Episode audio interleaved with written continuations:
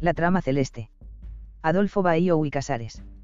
Cuando el capitán Ireneo Mouris y el doctor Carlos Alberto Servián, médico homeópata, desaparecieron, un 20 de diciembre de Buenos Aires, los diarios apenas comentaron el hecho. Se dijo que había gente engañada, gente complicada y que una comisión estaba investigando, se dijo también que el escaso radio de acción del aeroplano utilizado por los fugitivos permitía afirmar que estos no habían ido muy lejos.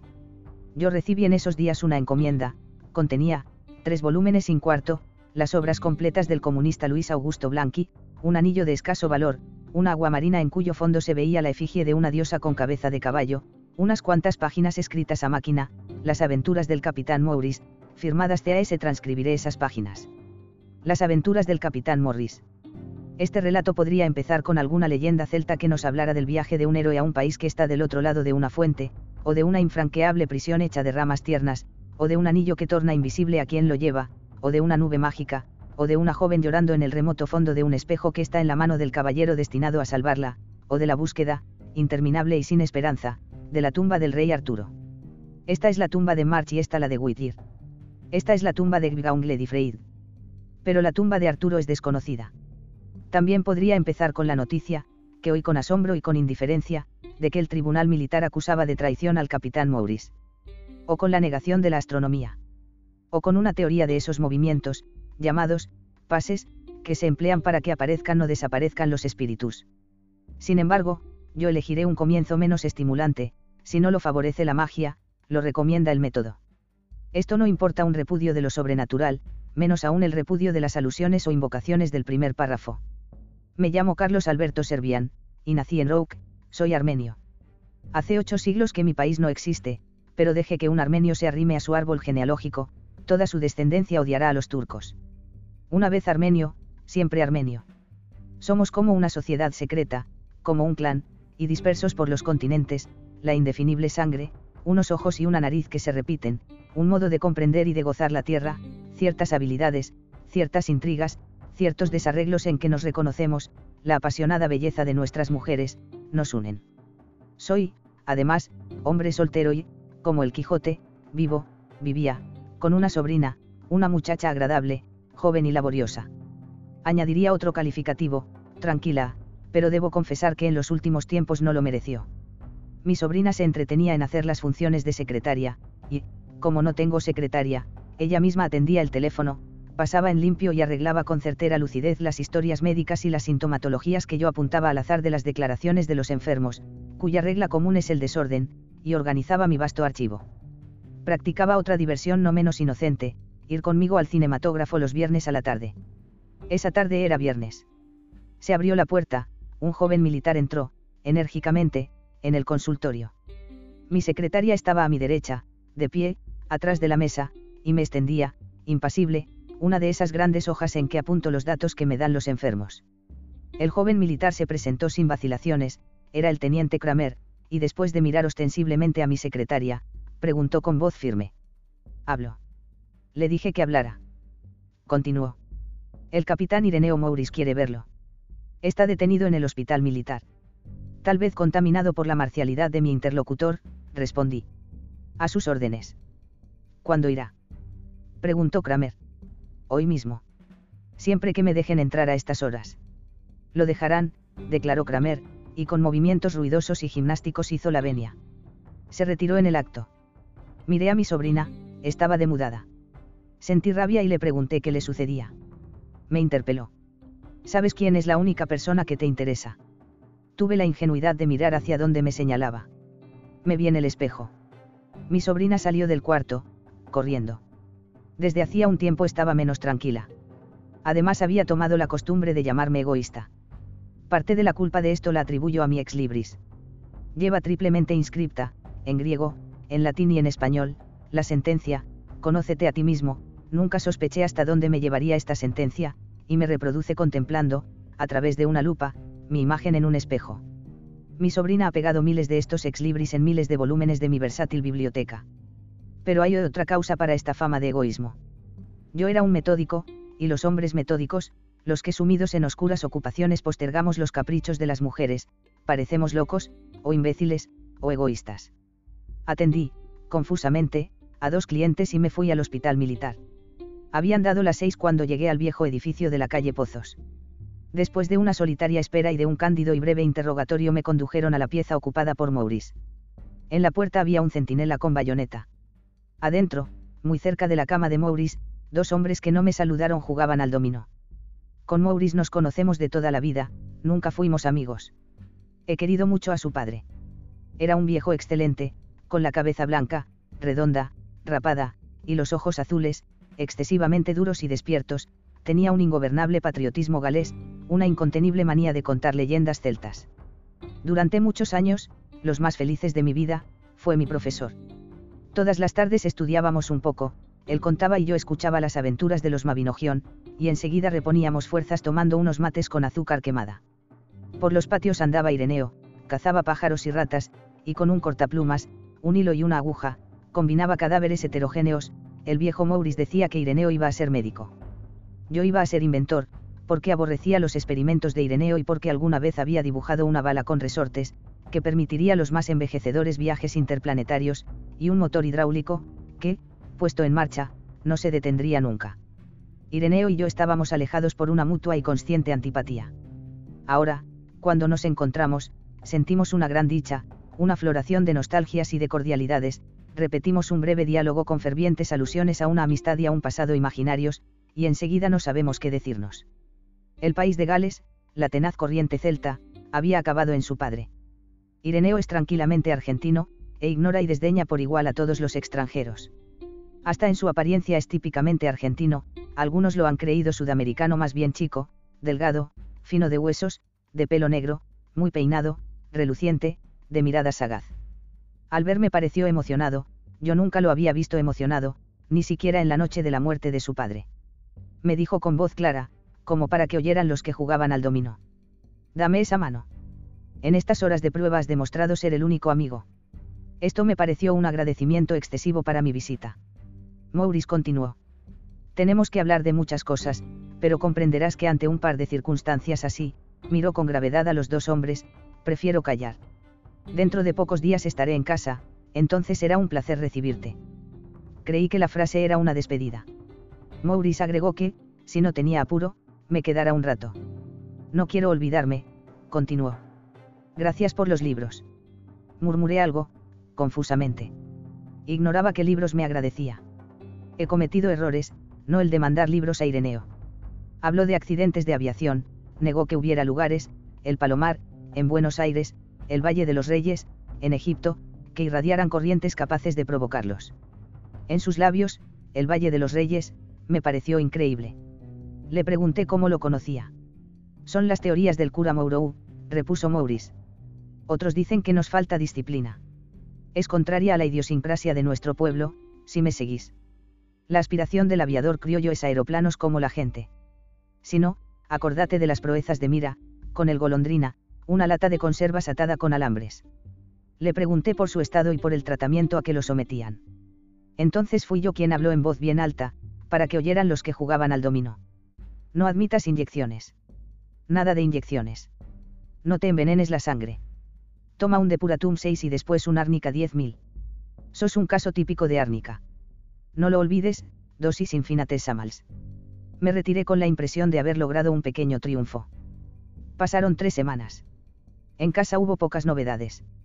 Ahora, retrospectivamente, quizá descubra que mi sobrina estuvo más atenta que nunca, y menos cordial.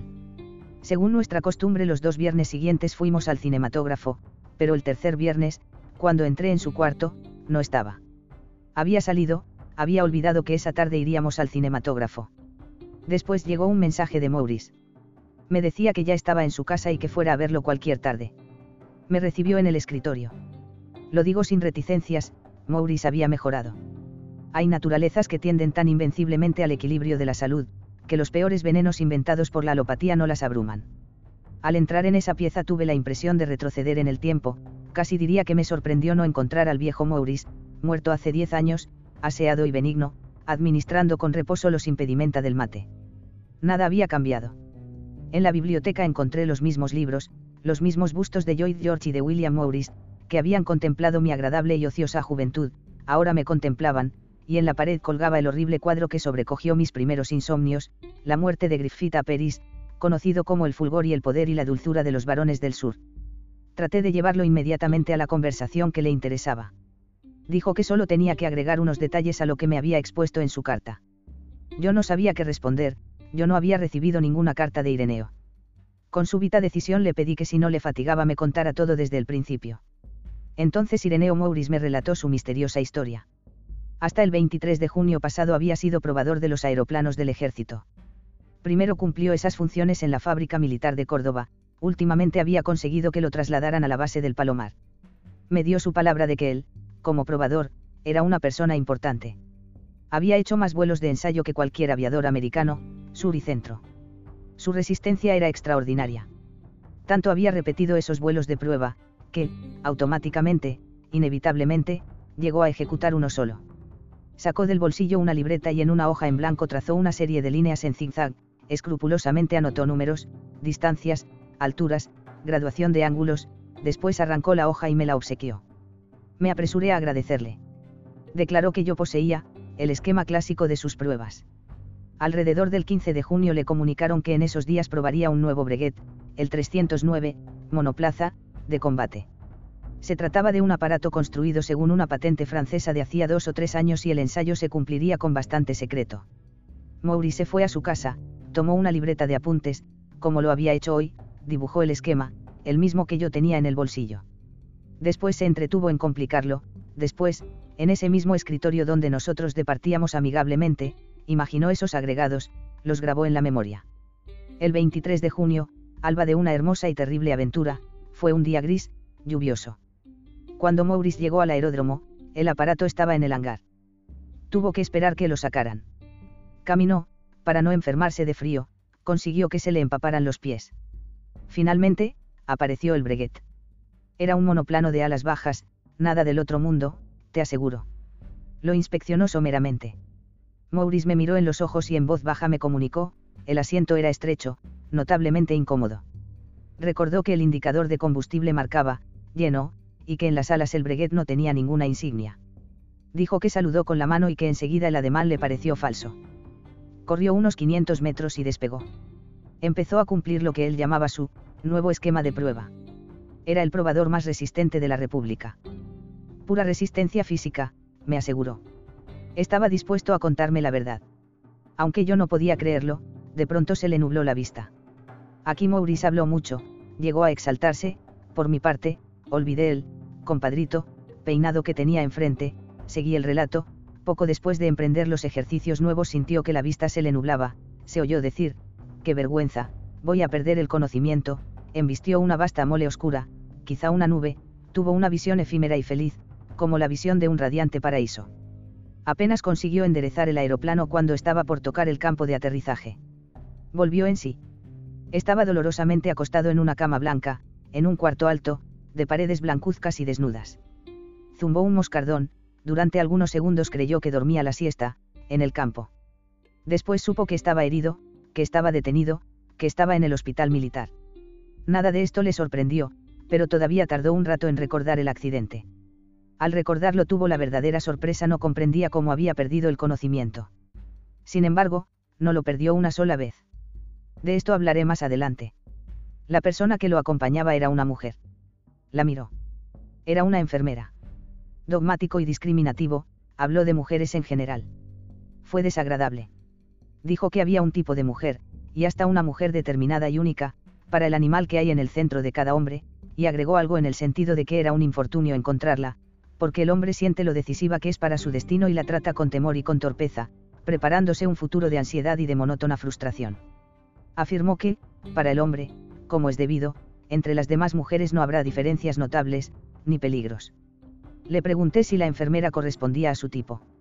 Me respondió que no, y aclaró, es una mujer plácida y maternal, pero bastante linda. Continuó su relato. Entraron unos oficiales, precisó las jerarquías. Un soldado trajo una mesa y una silla, se fue, y volvió con una máquina de escribir. Se sentó frente a la máquina, y escribió en silencio. Cuando el soldado se detuvo, un oficial interrogó a Maurice. Su nombre. No le sorprendió esta pregunta. Pensó, mero formulismo. Dijo su nombre, y tuvo el primer signo del horrible complot que inexplicablemente lo envolvía. Todos los oficiales rieron. Él nunca había imaginado que su nombre fuera ridículo. Se enfureció. Otro de los oficiales dijo. Podía inventar algo menos increíble. Ordenó al soldado de la máquina. Escriba, no más. Nacionalidad. Argentino, afirmó sin vacilaciones. Pertenece al ejército. Tuvo una ironía. Yo soy el del accidente, y ustedes parecen los golpeados. Si rieron un poco, entre ellos, como si Maurice estuviera ausente. Continuó. Pertenezco al ejército, con grado de capitán, Regimiento 7, Escuadrilla Novena. Con base en Montevideo. Preguntó sarcásticamente uno de los oficiales. En Palomar, respondió Maurice. Dio su domicilio, Bolívar 971. Los oficiales se retiraron. Volvieron al día siguiente, esos y otros. Cuando comprendió que dudaban de su nacionalidad, o que simulaban dudar, quiso levantarse de la cama, pelearlos. La herida y la tierna presión de la enfermera lo contuvieron. Los oficiales volvieron a la tarde del otro día, a la mañana del siguiente. Hacía un calor tremendo, le dolía todo el cuerpo, me confesó que hubiera declarado cualquier cosa para que lo dejaran en paz. ¿Qué se proponían? ¿Por qué ignoraban quién era? ¿Por qué lo insultaban? ¿Por qué simulaban que no era argentino? Estaba perplejo y enfurecido. Una noche la enfermera lo tomó de la mano y le dijo que no se defendía juiciosamente. Respondió que no tenía de qué defenderse. Pasó la noche despierto, entre accesos de cólera, momentos en que estaba decidido a encarar con tranquilidad la situación, y violentas reacciones en que se negaba a entrar en ese juego absurdo. A la mañana quiso pedir disculpas a la enfermera por el modo con que la había tratado, comprendía que la intención de ella era benévola, y no es fea, me entendés, pero como no sabía pedir disculpas, le preguntó irritadamente qué le aconsejaba. La enfermera le aconsejó que llamara a declarar a alguna persona de responsabilidad. Cuando vinieron los oficiales dijo que era amigo del teniente Kramer y del teniente Viera, del capitán Faberio, de los tenientes coroneles Margaride y Navarro. A eso de las cinco apareció con los oficiales el teniente Kramer, su amigo de toda la vida. Maurice dijo con vergüenza que, después de una conmoción, el hombre no es el mismo, y que al ver a Kramer sintió lágrimas en los ojos reconoció que se incorporó en la cama y abrió los brazos cuando lo vio entrar. Le gritó. Vení, hermano. Kramer se detuvo y lo miró impávidamente. Un oficial le preguntó. Teniente Kramer, ¿conoce usted al sujeto? La voz era insidiosa. Maurice dice que esperó, esperó que el teniente Kramer, con una súbita exclamación cordial, revelara su actitud como parte de una broma guion. Kramer contestó con demasiado calor, como si temiera no ser creído. Nunca lo he visto. Mi palabra que nunca lo he visto. Le creyeron inmediatamente, y la tensión que durante unos segundos hubo entre ellos desapareció. Se alejaron, Maurice oyó las risas de los oficiales, y la risa franca de Kramer, y la voz de un oficial que repetía, a mí no me sorprende, créame que no me sorprende. Tiene un descaro. Con Viera y con Margaride la escena volvió a repetirse, en lo esencial. Hubo mayor violencia. Un libro, uno de los libros que yo le habría enviado, estaba debajo de las sábanas, al alcance de su mano y alcanzó el rostro de Viera cuando éste simuló que no se conocían. Maurice dio una descripción circunstanciada que no creo íntegramente. Aclaro, no dudo de su coraje, si de su velocidad epigramática. Los oficiales opinaron que no era indispensable llamar a Faberio, que estaba en Mendoza. Imaginó entonces tener una inspiración, pensó que si las amenazas convertían en traidores a los jóvenes, fracasarían ante el general Hugh, antiguo amigo de su casa, que siempre había sido con él como un padre, o, más bien, como un rectísimo padrastro. Le contestaron secamente que no había, que nunca hubo, un general de nombre tan ridículo en el ejército argentino. Maurice no tenía miedo, tal vez si hubiera conocido el miedo se hubiera defendido mejor.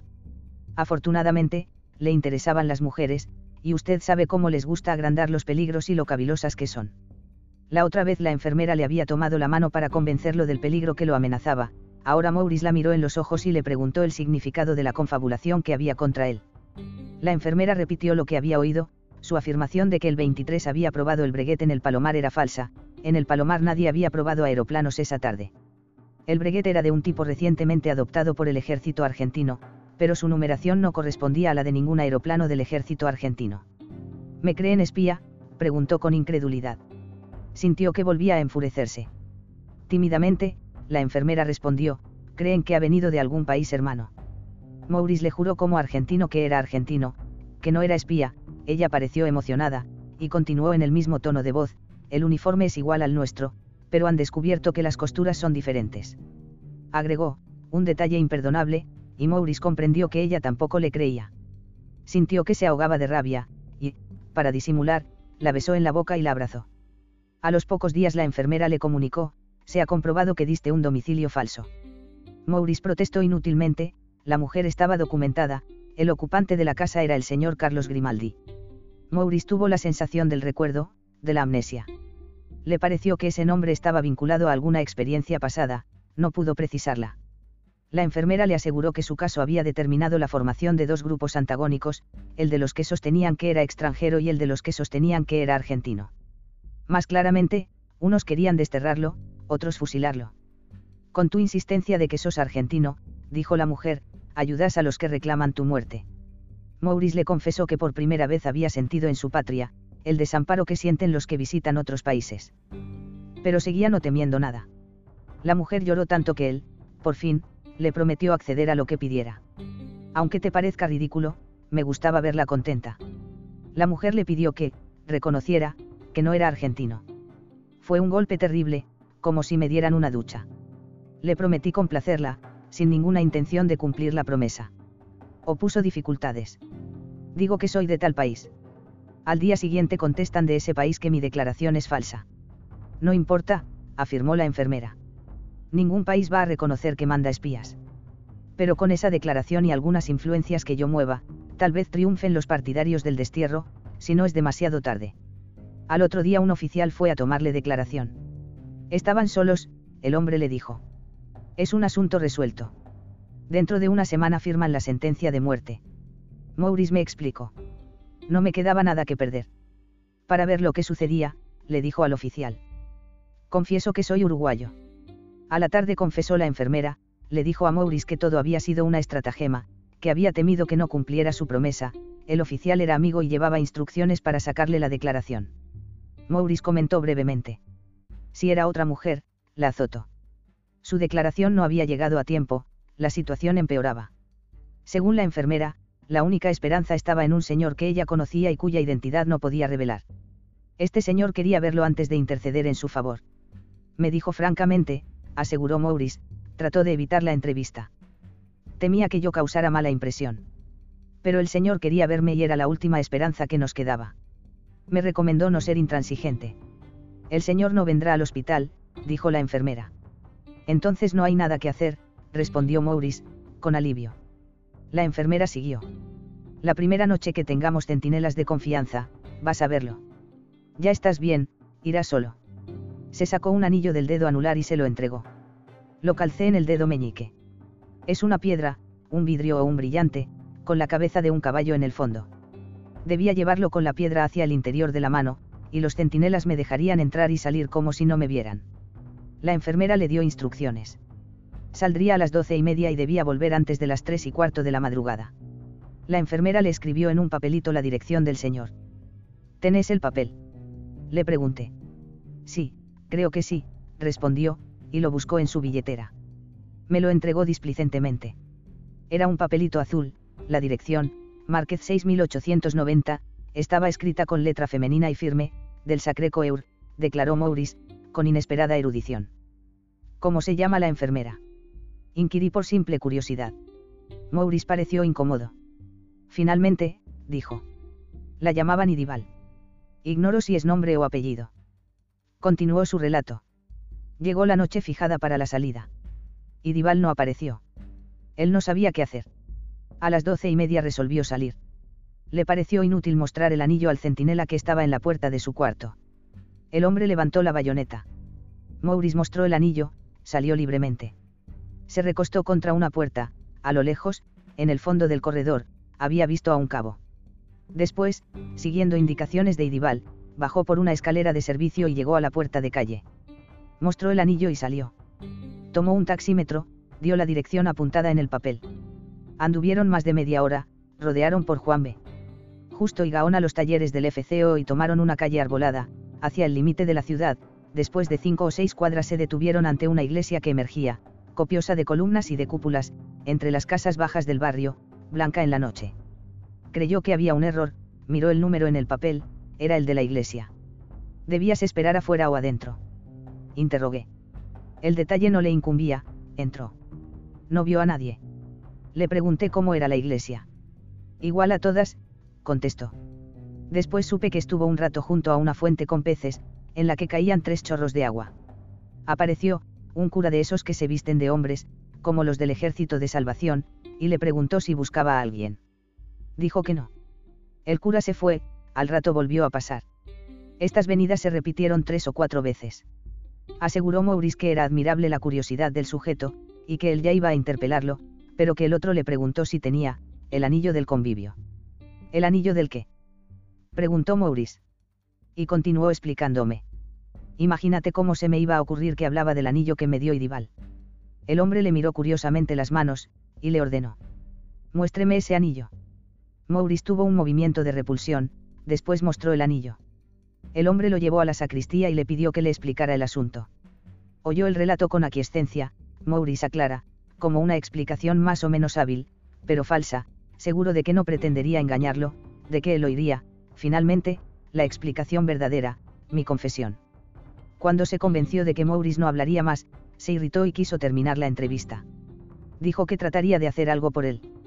Al salir, Maurice buscó Rivadavia. Se encontró frente a dos torres que parecían la entrada de un castillo o de una ciudad antigua, realmente eran la entrada de un hueco, interminable en la oscuridad. Tuvo la impresión de estar en un Buenos Aires sobrenatural y siniestro. Caminó unas cuadras, se cansó, llegó a Rivadavia, tomó un taxímetro y le dio la dirección de su casa, Bolívar 971. Se bajó en Independencia y Bolívar, caminó hasta la puerta de la casa. No eran todavía las dos de la mañana. Le quedaba tiempo. Quiso poner la llave en la cerradura, no pudo.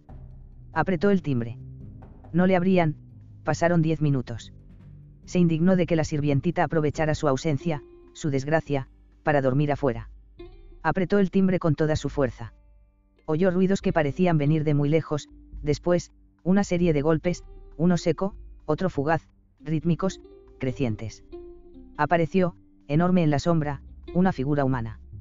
Maurice bajó el ala del sombrero y retrocedió hasta la parte menos iluminada del zaguán. Reconoció inmediatamente a ese hombre soñoliento y furioso y tuvo la impresión de ser el quien estaba soñando. Se dijo, sí, el Rengo Grimaldi, Carlos Grimaldi. Ahora recordaba el nombre.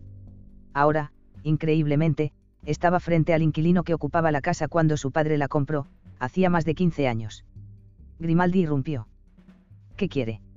Maurice recordó el astuto empecinamiento del hombre en quedarse en la casa y las infructuosas indignaciones de su padre, que decía, lo voy a sacar con el carrito de la municipalidad, y le mandaba regalos para que se fuera. ¿Está la señorita Carmen Soares? Preguntó Maurice, ganando tiempo. Grimaldi blasfemó, dio un portazo, apagó la luz. En la oscuridad, Maurice oyó alejarse los pasos alternados, después, en una conmoción de vidrios y de hierros, pasó un tranvía, después se restableció el silencio. Maurice pensó triunfalmente, no me ha reconocido. Enseguida sintió vergüenza, sorpresa, indignación. Resolvió romper la puerta a puntapiés y sacar al intruso. Como si estuviera borracho, dijo en voz alta, voy a levantar una denuncia en la seccional. Se preguntó qué significaba esa ofensiva múltiple y envolvente que sus compañeros habían lanzado contra él. Decidió consultarme. Si me encontraba en casa, tendría tiempo de explicarme los hechos. Subió a un taxímetro, y ordenó al chafe que lo llevara al pasaje Oven. El hombre lo ignoraba. Maurice le preguntó de mal modo para que daban exámenes. Abominó de todo, de la policía, que deja que nuestras casas se llenen de intrusos, de los extranjeros, que nos cambian el país y nunca aprenden a manejar. El chafe le propuso que tomara otro taxímetro. Maurice le ordenó que tomara Vélez Sarsfield hasta cruzar las vías. Se detuvieron en las barreras, interminables trenes grises hacían maniobras. Maurice ordenó que rodeara Porto y la estación sola. Bajó en Australia y Luzuriaga. El chafe le dijo que le pagara, que no podía esperarlo, que no existía tal pasaje. No le contestó, caminó con seguridad por Luzuriaga hacia el sur. El chafe lo siguió con el automóvil, insultándolo estrepitosamente. Maurice pensó que si aparecía un vigilante, el chafe y él dormirían en la comisaría. Además, le dije, descubrirían que te habías fugado del hospital la enfermera y los que te ayudaron tal vez se verían en un compromiso. Eso me tenía sin inquietud, respondió Maurice, y continuó el relato. Caminó una cuadra y no encontró el pasaje. Caminó otra cuadra, y otra. El chafe seguía protestando, la voz era más baja, el tono más sarcástico. Maurice volvió sobre sus pasos, dobló por Alvarado, ahí estaba el Parque Pereira, la calle Rochadale. Tomó Rochadale, a mitad de cuadra, a la derecha, debían interrumpirse las casas, y dejar lugar al pasaje Oven. Maurice sintió como la antelación de un vértigo. Las casas no se interrumpieron, se encontró en Australia. Vio en lo alto, con un fondo de nubes nocturnas, el tanque de la Internacional, en Luzuriaga, enfrente debía estar el pasaje Oven, no estaba. Miró la hora, le quedaban apenas 20 minutos. Caminó rápidamente. Muy pronto se detuvo. Estaba, con los pies hundidos en un espeso fango resbaladizo, ante una lúgubre serie de casas iguales, perdido. Quiso volver al Parque Pereira, no lo encontró. Temía que el chafe descubriera que se había perdido. Vio a un hombre, le preguntó dónde estaba el pasaje Oven. El hombre no era del barrio. Maurice siguió caminando, exasperado. Apareció otro hombre. Maurice caminó hacia él, rápidamente, el chafe se bajó del automóvil y también corrió. Maurice y el chafe le preguntaron a gritos si sabía dónde estaba el pasaje Oven. El hombre parecía asustado, como si creyera que lo asaltaban. Respondió que nunca oyó nombrar ese pasaje, iba a decir algo más, pero Maurice lo miró amenazadoramente. Eran las tres y cuarto de la madrugada. Maurice le dijo al chafe que lo llevara a Caseros y Entre Ríos. En el hospital había otro centinela. Pasó dos o tres veces frente a la puerta, sin atreverse a entrar. Se resolvió a probar la suerte, mostró el anillo. El centinela no lo detuvo. La enfermera apareció al final de la tarde siguiente. Le dijo. La impresión que le causaste al señor de la iglesia no es favorable. Tuvo que aprobar tu disimulo, su eterna prédica a los miembros del convivio pero tu falta de confianza en su persona lo ofendió. Dudaba de que el señor se interesara verdaderamente en favor de Maurice. La situación había empeorado. Las esperanzas de hacerlo pasar por extranjero habían desaparecido, su vida estaba en inmediato peligro. Escribió una minuciosa relación de los hechos y me la envió. Después quiso justificarse, dijo que la preocupación de la mujer lo molestaba. Tal vez él mismo empezaba a preocuparse. Y Dival visitó de nuevo al señor, consiguió, como un favor hacia ella, no hacia el desagradable espía, la promesa de que, las mejores influencias intervendrían activamente en el asunto. El plan era que obligaran a Maurice a intentar una reproducción realista del hecho, vale decir, que le dieran un aeroplano y le permitieran reproducir la prueba que, según él, había cumplido el día del accidente. Las mejores influencias prevalecieron, pero el avión de la prueba sería de dos plazas. Esto significaba una dificultad para la segunda parte del plan, la fuga de Maurice al Uruguay. Maurice dijo que él sabría disponer del acompañante. Las influencias insistieron en que el aeroplano fuera un monoplano idéntico al del accidente. Y Dival, después de una semana en que lo abrumó con esperanzas y ansiedades, llegó radiante y declaró que todo se había conseguido. La fecha de la prueba se había fijado para el viernes próximo, faltaban cinco días. Volaría solo. La mujer lo miró ansiosamente y le dijo. Te espero en la colonia.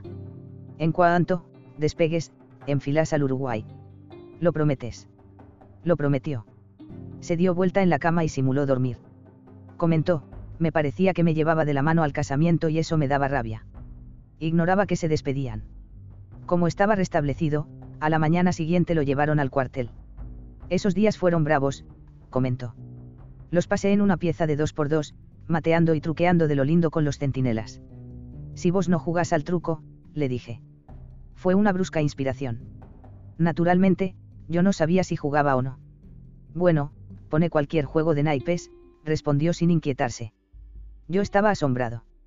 Había creído que la casualidad, o las circunstancias, habían hecho de Maurice un arquetipo, jamás creí que fuera un artista del color local. Continuó. Me creerás un infeliz, pero yo me pasaba las horas pensando en la mujer. Estaba tan loco que llegué a creer que la había olvidado. Lo interpreté. Tratabas de imaginar su cara y no podías.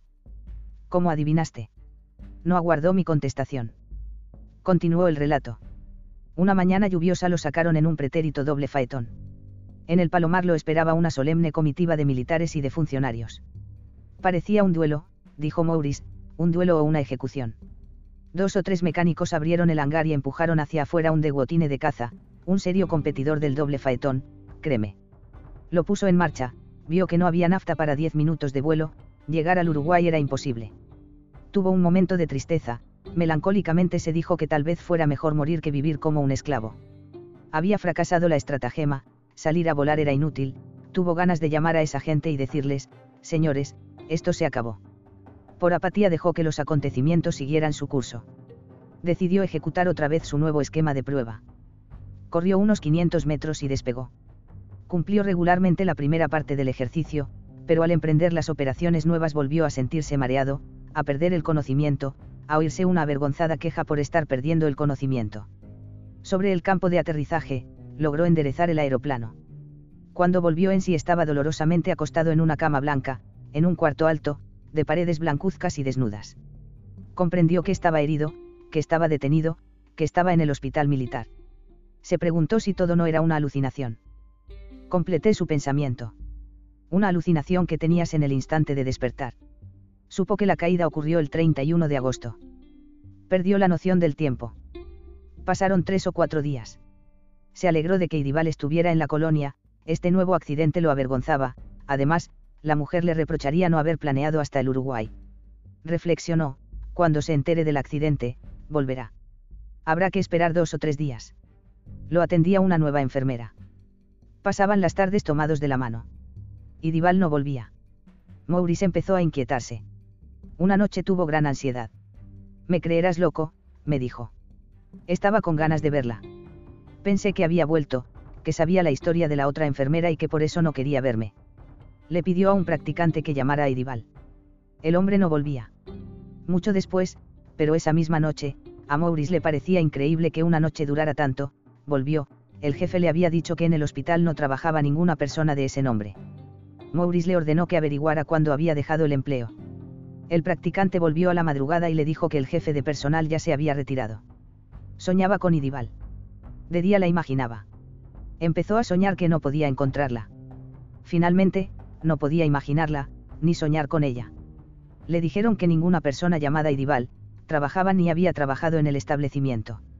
La nueva enfermera le aconsejó que leyera. Le trajeron los diarios. Ni la sección, al margen de los deportes y el turf, le interesaba me dio la loca y pedí los libros que me mandaste. Le respondieron que nadie le había mandado libros. Estuve a punto de cometer una imprudencia, de reconocer que yo no le había mandado nada. Pensó que se había descubierto el plan de la fuga y la participación de Idibal, por eso Idibal no aparecía. Se miró las manos, el anillo no estaba. Lo pidió. Le dijeron que era tarde, que la intendenta se había retirado. Pasó una noche atroz y vastísima, pensando que nunca le traerían el anillo. Pensando, agregué, que si no te devolvían el anillo no quedaría ningún rastro de Idibal. No pensé en eso, afirmó honestamente. Pero pasé la noche como un desequilibrado. Al otro día me trajeron el anillo. ¿Lo tenés? Le pregunté con una incredulidad que me asombró a mí mismo. Sí, respondió. En lugar seguro. Abrió un cajón lateral del escritorio y sacó un anillo. La piedra del anillo tenía una vívida transparencia, no brillaba mucho. En el fondo había un alto relieve en colores, un busto humano, femenino, con cabeza de caballo, sospeché que se trataba de la efigie de alguna divinidad antigua. Aunque no soy un experto en la materia, me atrevo a afirmar que ese anillo era una pieza de valor. Una mañana entraron en su cuarto unos oficiales con un soldado que traía una mesa. El soldado dejó la mesa y se fue. Volvió con una máquina de escribir, la colocó sobre la mesa, acercó una silla y se sentó frente a la máquina. Empezó a escribir. Un oficial dictó, nombre, Ireneo Mouris, nacionalidad, Argentina, regimiento, tercero, escuadrilla, novena, base, el Palomar. Le pareció natural que pasaran por alto esas formalidades, que no le preguntaran el nombre, esta era una segunda declaración, sin embargo, me dijo, se notaba algún progreso, ahora aceptaban que fuera argentino, que perteneciera a su regimiento, a su escuadrilla, al Palomar. La cordura duró poco. Le preguntaron cuál fue su paradero desde el 23 de junio, fecha de la primera prueba, donde había dejado el Breguet 304, el número no era 304, aclaró Maurice. Era 309, este error inútil lo asombró, ¿de dónde sacó ese viejo de Guotine? Cuando dijo que el Breguet estaría por ahí cerca, ya que la caída del 23 ocurrió en el Palomar, y que sabrían de dónde salía el de Guotine, ya que ellos mismos se lo habían dado para reproducir la prueba del 23, simularon no creerle pero ya no simulaban que era un desconocido, ni que era un espía.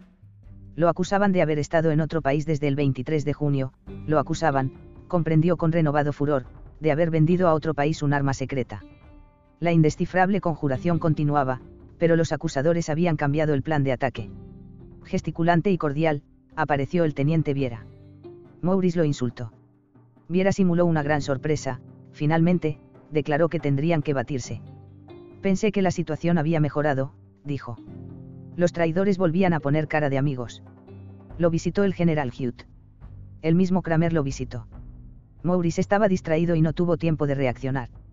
Kramer le gritó, no creo una palabra de las acusaciones, hermano. Se abrazaron, efusivos. Algún día, pensó Maurice, aclararía el asunto. Le pidió a Kramer que me viera. Me atreví a preguntar. Decime una cosa, Maurice, ¿te acordás qué libros te mandé? El título no lo recuerdo, sentenció gravemente. En tu nota está consignado. Yo no le había escrito ninguna nota. Lo ayudé a caminar hasta el dormitorio. Sacó del cajón de la mesa de luz una hoja de papel de carta, de un papel de carta que no reconocí. Me la entregó. La letra parecía una mala imitación de la mía, mis T y mayúsculas remedan las de imprenta, estas eran, inglesas. Ley. Acuso recibo de su atenta del 16, que me ha llegado con algún retraso, debido, sin duda, a un sugerente error en la dirección. Yo no vivo en el pasaje, Oven, sino en la calle Miranda, en el barrio Nazca. Le aseguro que he leído su relación con mucho interés. Por ahora no puedo visitarlo, estoy enfermo, pero me cuidan solícitas manos femeninas y dentro de poco me repondré, entonces tendré el gusto de verlo. Le envío, como símbolo de comprensión, estos libros de Blanqui, y le recomiendo leer, en el tomo tercero, el poema que empieza en la página 281. Me despedí de Maurice. Le prometí volver la semana siguiente. El asunto me interesaba y me dejaba perplejo. No dudaba de la buena fe de Maurice, pero yo no le había escrito esa carta, yo nunca le había mandado libros, yo no conocía las obras de Blanqui. Sobre, mi carta, debo hacer algunas observaciones. 1. Su autor no tutea a Maurice felizmente, Maurice es poco diestro en asuntos de letras, no advirtió el cambio de tratamiento y no se ofendió conmigo, yo siempre lo he tuteado. 2. Juro que soy inocente de la frase, acuso recibo de su atenta. 3. En cuanto a escribir ven entre comillas, me asombra y lo propongo a la atención del lector. Mi ignorancia de las obras de Blanqui se debe, quizá, al plan de lectura. Desde muy joven he comprendido que para no dejarse arrasar por la inconsiderada producción de libros y para conseguir, siquiera en apariencia, una cultura enciclopédica, era imprescindible un plan de lecturas. Este plan jalona mi vida, una época estuvo ocupada por la filosofía, otra por la literatura francesa, otra por las ciencias naturales, otra por la antigua literatura celta y en especial la del país de Kimbris, debido a la influencia del padre de Maurice. La medicina se ha intercalado en este plan, sin interrumpirlo nunca. Pocos días antes de la visita del teniente Kramer a mi consultorio, yo había concluido con las ciencias ocultas. Había explorado las obras de Papus, de Risier y de Lomond, de Stanislas de Guaita, de la Bougle, del obispo de la Rocheia, de Lodge, de Hogden, de Alberto el Grande. Me interesaban especialmente los conjuros, las apariciones y las desapariciones, con relación a estas últimas recordaré siempre el caso de Sir Daniel Slayholm, quien, a instancias de la Society for Psychical Research, de Londres, y ante una concurrencia compuesta exclusivamente de verounats, intentó unos pases que se emplean para provocar la desaparición de fantasmas y murió en el acto. En cuanto a esos nuevos Elías, que habrían desaparecido sin dejar rastros ni cadáveres, me permito dudar. El misterio de la carta me incitó a leer las obras de Blanqui, autor que yo ignoraba. Lo encontré en la enciclopedia, y comprobé que había escrito sobre temas políticos. Esto me complació, inmediatas a las ciencias ocultas se hallan la política y la sociología. Mi plan observa tales transiciones para evitar que el espíritu se adormezca en largas tendencias. Una madrugada, en la calle Corrientes, en una librería apenas atendida por un viejo borroso, encontré un polvoriento atado de libros encuadernados en cuero pardo, con títulos y filetes dorados, las obras completas de Blanqui. Lo compré por 15 pesos. En la página 281 de mi edición no hay ninguna poesía. Aunque no he leído íntegramente la obra, creo que el escrito aludido es, Le Eternité par les astres, un poema en prosa, en mi edición comienza en la página 307, del segundo tomo. En ese poema o ensayo encontré la explicación de la aventura de Maurice. Fui a Nazca, hablé con los comerciantes del barrio, en las dos cuadras que agotan la calle Miranda no vive ninguna persona de mi nombre. Fui a Márquez, no hay número 6890, no hay iglesias, había, esa tarde, una poética luz, con el pasto de los potreros muy verde, muy claro y con los árboles lilas y transparentes Además la calle no está cerca de los talleres del FCO. Está cerca del puente de la Noria. Fui a los talleres del FCO. Tuve dificultades para rodearlos por Juan B. Justo y Gaona. Pregunté cómo salir del otro lado de los talleres. Siga por Rivadavia, me dijeron, hasta Cuzco. Después crucé las vías. Como era previsible, allí no existe ninguna calle Márquez, la calle que Maurice denomina Márquez debe ser Vinón. Es verdad que ni en el número 6890, ni en el resto de la calle, hay iglesias. Muy cerca, por Cuzco, está San Cayetano, el hecho no tiene importancia, San Cayetano no es la iglesia del relato. La inexistencia de iglesias en la misma calle Vinón, no invalida mi hipótesis de que esa calle es la mencionada por Maurice. Pero esto se verá después. Hallé también las torres que mi amigo creyó ver en un lugar despejado y solitario, son el pórtico del Club Atlético Vélez Sarsfield, en Fragueiro y Barragán. No tuve que visitar especialmente el pasaje Oven vivo en él. Cuando Maurice se encontró perdido, sospecho que estaba frente a las casas lúgubremente iguales del barrio obrero Monseñor Espinosa, con los pies enterrados en el barro blanco de la calle Perriel. Volví a visitar a Maurice. Le pregunté si no recordaba haber pasado por una calle Jamilcar, o Aníbal, en su memorable recorrida nocturna. Afirmó que no conocía calles de esos nombres. Le pregunté si en la iglesia que él visitó había algún símbolo junto a la cruz. Se quedó en silencio, mirándome. Creía que yo no le hablaba en serio. Finalmente, me preguntó. ¿Cómo querés que uno se fije en esas cosas? Le di la razón. Sin embargo, sería importante. Insistí. Trata de hacer memoria. Trata de recordar si junto a la cruz no había alguna figura. Tal vez, murmuró, tal vez un. Un trapecio. Insinué. Sí, un trapecio, dijo sin convicción. Simple o cruzado por una línea. ¿Verdad? exclamó. ¿Cómo sabes? Estuviste en la calle Márquez. Al principio no me acordaba nada. De pronto he visto el conjunto, la cruz y el trapecio, un trapecio cruzado por una línea con puntas dobladas. Hablaba animadamente. ¿Y te fijaste en alguna estatua de santos? Viejo, exclamó con reprimida impaciencia. No me habías pedido que levantara el inventario. Le dije que no se enojara. Cuando se calmó, le pedí que me mostrase el anillo y que me repitiese el nombre de la enfermera. Volví a casa, feliz. Oí ruidos en el cuarto de mi sobrina, pensé que estaría ordenando sus cosas. Procuré que no descubriera mi presencia, no quería que me interrumpieran. Tomé el libro de Blanqui, me lo puse debajo del brazo y salí a la calle me senté en un banco del Parque Pereira. Una vez más leí este párrafo. Habrá infinitos mundos idénticos, infinitos mundos ligeramente variados, infinitos mundos diferentes. Lo que ahora escribo en este calabozo del fuerte del toro, lo he escrito y lo escribiré durante la eternidad, en una mesa, en un papel, en un calabozo, enteramente parecidos. En infinitos mundos mi situación será la misma, pero tal vez la causa de mi encierro gradualmente pierda su nobleza, hasta ser sórdida, y quizá mis líneas tengan, en otros mundos, la innegable superioridad de un adjetivo feliz. El 23 de junio Maurice cayó con su breguet en el Buenos Aires de un mundo casi igual a este. El periodo confuso que siguió al accidente le impidió notar las primeras diferencias, para notar las otras se hubieran requerido una perspicacia y una educación que Maurice no poseía. Remontó vuelo una mañana gris y lluviosa, cayó en un día radiante. El moscardón, en el hospital, sugiere el verano, el calor tremendo, que lo abrumó durante los interrogatorios, lo confirma.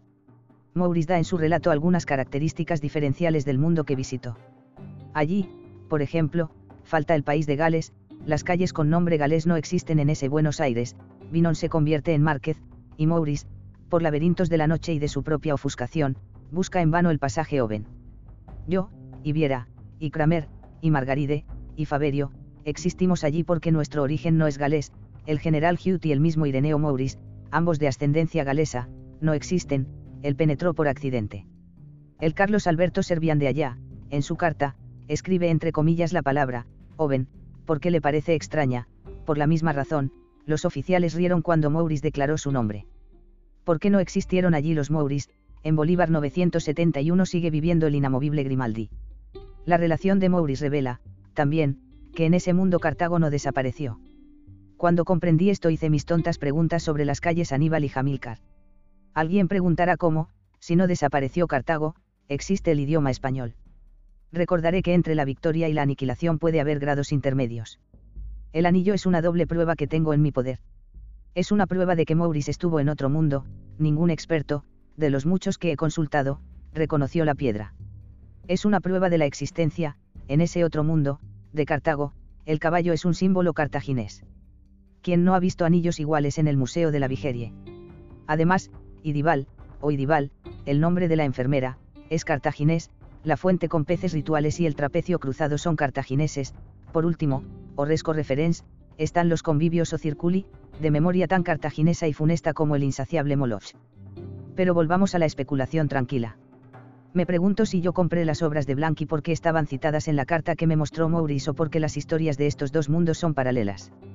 Como allí los Mauris no existen, las leyendas celtas no ocuparon parte del plan de lecturas, el otro Carlos Alberto Servian pudo adelantarse, pudo llegar antes que yo a las obras políticas. Estoy orgulloso de él, con los pocos datos que tenía, aclaró la misteriosa aparición de Maurice, para que Maurice también la comprendiera, le recomendó, L.E. Eternite Parles Astres. Me asombra, sin embargo, su jactancia de vivir en el bochornoso barrio Nazca y de ignorar el pasaje Oven. Maurice fue a ese otro mundo y regresó. No apeló a mi bala con resorte ni a los demás vehículos que se han ideado para surcar la increíble astronomía.